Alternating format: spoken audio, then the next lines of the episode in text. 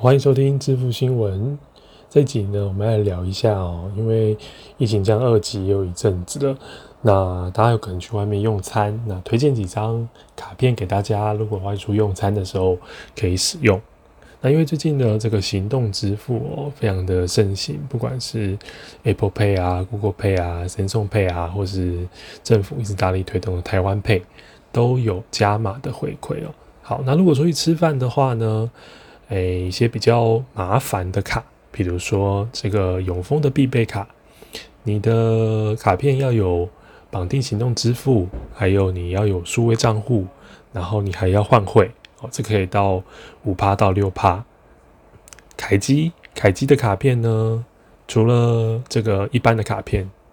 应该说除了这个摩拜卡是八趴，一般卡片绑定 Apple Pay、Google Pay 是五趴，但是你每一季要刷四千，而且需要登录，好，所以是五到八趴。好，再就是稍微简单一点点、比较不麻烦的，比如说。诶，星光银行的环宇现金回馈卡绑在 Apple Pay、Google Pay 或是台湾 Pay 里面，两万五以内哦，吃饭吃到两万五好像有点多，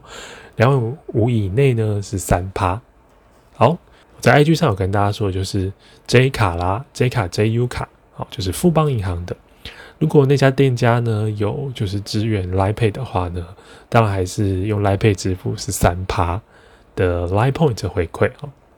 再来就是最近刚新出的这个国泰世华银行的 Cube 卡，那它有三种方案，选择其中一个是有关餐厅吃饭的话，是回馈小数点三趴，小数点的数是数那个大数的数哦，他们那个商标的那个数，那他们的一点小数点等于台币一元，可以做折抵。好，那折抵的方式有一点麻烦，需要下载 APP 等等之类的，大家可以再上网站看一下。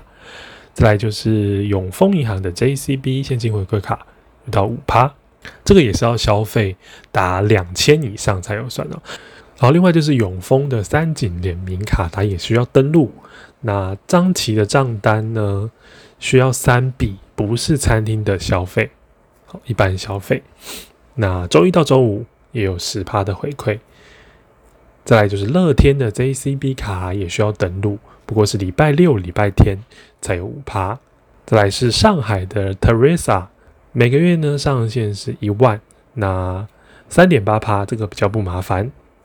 好，以上就是餐厅吃饭的卡片给大家参考。那大家可以追踪我的 IG，就是 N O P A Y 点 N E W S No Pay News，